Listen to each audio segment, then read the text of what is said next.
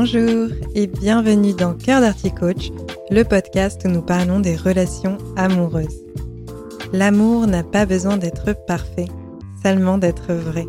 Je vous livre des outils, des réflexions et des clés de compréhension pour y parvenir. Que vous soyez célibataire ou en couple, si vous souhaitez avoir une vie affective épanouie, vous êtes au bon endroit. Bonjour à toutes et à tous, je vous retrouve aujourd'hui dans ce tout nouvel épisode de Cœur d'Arty Coach afin de vous parler des biais cognitifs et de leur impact dans nos relations amoureuses. Il existe différents biais cognitifs qui vont s'exprimer de manière plus ou moins forte selon le stade d'une relation. On peut les identifier qu'on soit célibataire, à la fin d'une relation ou dans une relation longue. Bien entendu, on les retrouve dans notre vie de manière générale, mais je vais vous en parler plus spécifiquement, comme vous pouvez vous en douter, en ce qui concerne les relations amoureuses. Et si j'ai choisi d'aborder ce sujet, c'est pour vous inviter à les identifier, de façon à ouvrir un peu votre champ de pensée et éventuellement, peut-être, vous permettre de construire des relations savoureuses et durables. Je vais donc tout d'abord commencer par vous expliquer ce qu'est un biais cognitif ainsi que son utilité. En résumé, les biais cognitifs sont des formes de pensée qui apparaissent à nos yeux comme de la pensée logique ou rationnelle. Ils nous permettent de porter des jugements, d'analyser des situations et prendre des décisions de façon rapide et intuitive. Ce processus de pensée rapide est très utile puisque cela nous permet de réagir rapidement selon la situation, mais aussi d'économiser notre énergie. Les biais cognitifs sont une sorte de réflexe et parfois ils sont à la base de jugements erronés assez typiques et classiques, ce qui va avoir un impact sur nos relations amoureuses. Maintenant que je vous ai expliqué ce qu'est un biais cognitif, je vais donc aborder différents biais cognitifs et leur façon de s'exprimer dans nos relations. Le premier qui me semble intéressant à aborder est un biais de mémoire.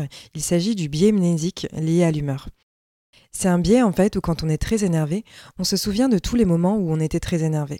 Quand on est de bonne humeur, on se souvient de tous les moments où on était euh, dans ce bonheur, dans cette humeur-là. Quand on est triste, on va se remémorer aussi tous les moments où on a été triste de cette manière-là.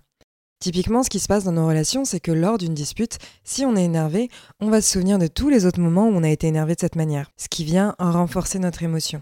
Et à cela s'ajoute l'illusion de fréquence, un autre biais. C'est-à-dire que quand on porte son attention sur quelque chose, on la voit partout. Par exemple, si je décide d'acheter un appartement, je vais commencer à me renseigner sur les modalités, les différents prix, le marché, etc. Mon attention sera tellement tournée vers les mots-clés achat, appartement, que je commencerai à voir toutes les affiches de vente d'appartements quand je me promène, j'entendrai les conversations de personnes qui parlent finance et achat dans la rue, j'aurai l'impression qu'autour de moi, je ne connais que des gens quasiment qui ont acheté ou vont acheter. Et donc ce biais, cette illusion de fréquence, ça me fera généraliser les choses lors d'une dispute comme De toute façon, tu fais toujours ça, t'es comme ça, c'est dans ton caractère, je me souviens de toutes les fois où t'as fait ça. Et pour couronner le tout, on va y ajouter un biais de confirmation. C'est la tendance qui est très commune à ne rechercher et ne prendre en considération que les informations qui confirment les croyances et les pensées qu'on a déjà. On va donc ignorer ou discréditer tout ce qui pourrait venir contredire ce qu'on pense déjà. Et c'est justement là qu'on va entendre ⁇ Je le savais, t'es comme ça, j'ai raison depuis le début ⁇ puis aussi avec ce biais, on croit sincèrement qu'on a raison et qu'on voit la situation dans son ensemble surtout. Il existe d'autres biais cognitifs qui nous poussent à persister dans des directions qu'on sait ne pas être les plus adéquates pour notre épanouissement affectif. C'est un peu les moments où on se dit Je sais que ça ne sert à rien de continuer dans cette direction. De toute façon, je sais que la relation n'est pas faite pour durer. La relation me paraît très toxique, mais je reste quand même. Je sais que mon comportement n'est pas top, mais je continue quand même de l'adopter. Il est vrai que la situation n'est pas idéale, mais c'est peut-être ma croix à porter. Puis derrière ces différentes phrases, il y a souvent un ou plusieurs biais cognitifs. Pour commencer, il y a le biais de statu quo. Il s'agit de notre inclinaison à laisser les choses telles qu'elles sont, avoir une forme d'aversion au changement.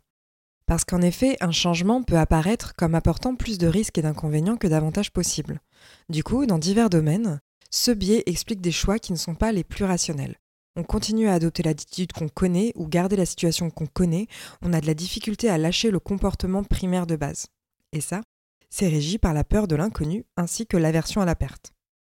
L'aversion à la perte, c'est le fait d'être plus sensible à la perte qu'au gain. C'est-à-dire que si je vous dis vous allez perdre 1000 euros si vous faites ça, ça va vous faire super peur, alors que si je vous dis non mais vous allez gagner ceci euh, si vous faites ça, alors là vous allez le voir comme quelque chose de positif et vous allez davantage oser y aller. On peut donc, avec l'aversion à la perte, maintenir une situation qui ne nous convient pas vraiment parce qu'on a peur de perdre un confort, de ne jamais retomber amoureux ou amoureuse, de finir seul et célibataire, d'avoir l'impression de régresser et devoir recommencer à zéro. Et en ce sens, du coup, un autre biais va pouvoir intervenir, Il s'agit de l'escalade de l'engagement. Ce terme est assez parlant, je pense, hein, c'est-à-dire qu'on va continuer à s'engager et s'investir dans quelque chose qui ne nous convient pas parce qu'on s'est déjà engagé jusqu'à un certain point. Et derrière cela, il va y avoir les idées suivantes. Peut-être que si je m'engage encore plus, à un moment, ça va changer. Ou alors, peut-être que si je patiente encore un peu, la situation va évoluer. Ou encore, si j'attends plus longtemps et que je continue de m'investir, alors peut-être que j'aurai un déclic et finirai par me sentir prêt, prête à partir. C'est d'ailleurs dans cette escalade de l'engagement que certains couples en viennent à faire un bébé quand ça ne va pas. Surtout dans les relations durables, quand on dépasse les 3, 4, 5, 6 ans, il y a un stade où on a vraiment du mal à lâcher la relation et à partir si finalement on se rend compte qu'on n'est pas compatible parce que on a investi beaucoup de temps et d'énergie dans celle-ci. Et cet exemple que je prends avec le fait de faire un bébé quand ça ne va pas, c'est parce que selon eux, selon les personnes qu'ils font, dans leur référentiel, c'est peut-être ce dont ils ont besoin pour ressouder le couple. Sauf que vous vous en doutez, les problèmes qu'un couple rencontre ne disparaissent pas avec l'arrivée d'un bébé. La compatibilité amoureuse ne change pas en fonction de l'arrivée d'un bébé. Et cette escalade de l'engagement, elle est très corrélée avec l'aversion à la perte, parce qu'il est frustrant de se dire qu'on a investi énormément de temps et d'énergie dans quelque chose qui n'aboutit pas comme on le souhaite. On n'aime pas vivre de la frustration et on n'est pas toujours outillé pour la surmonter. Donc on va continuer de s'enfoncer dans une relation par peur d'avoir perdu du temps, des larmes, de l'énergie, etc. Et en fait, du coup, qu'est-ce qu'on fait? C'est qu'on se laisse diriger par la peur plutôt que par notre cœur. Il existe vraiment plein d'autres biais cognitifs et certains vont intervenir à la fin d'une relation, notamment les souvenirs en rose. Il s'agit d'un biais qui est plutôt positif puisqu'il nous permet d'évaluer des expériences positivement. Ce biais fait en fait référence à la découverte du fait qu'on va avoir tendance à évaluer plus positivement les événements bien après qu'ils se soient produits. L'effet semble d'ailleurs plus fort euh, avec des événements modérément agréables, ce qui est généralement expliqué par le fait que les ennuis et déplaisirs mineurs vont s'effacer de la mémoire bien plus rapidement que les situations positives. Du coup, même si à la fin d'une relation tout va mal, avec le temps, on va avoir tendance quand même à ne garder que le positif. Et c'est chouette puisque ça nous permet de nous ouvrir de nouveau à l'amour, mais par contre des fois on idéalise complètement une relation passée, on la place sur un piédestal et on n'avance pas alors qu'en fait elle était pas top, mais justement parce que on va garder uniquement ses souvenirs en rose. On a ensuite le biais du pic fin, et c'est un biais qui correspond au fait de juger une expérience par son point culminant et la fin de l'expérience. Quand on est donc en une phase de rupture amoureuse, on va avoir tendance à juger la relation via ces deux points. On passe d'un état où c'était formidable à c'était affreux. On a les deux pics. Sauf qu'en fait, on efface complètement toute une partie de la vérité de la relation quand on ne la regarde pas dans son ensemble. Du coup, on a une vision assez déséquilibrée de ce qu'était la relation. Mon objectif aujourd'hui, si je vous parle de ces biais cognitifs, je l'ai mentionné précédemment, c'est pour vous permettre de les identifier de manière à construire des relations durables. Du coup, qu'est-ce qu'on peut faire face à ces biais? Eh bien déjà, avoir confiance qu'ils existent, c'est une première étape.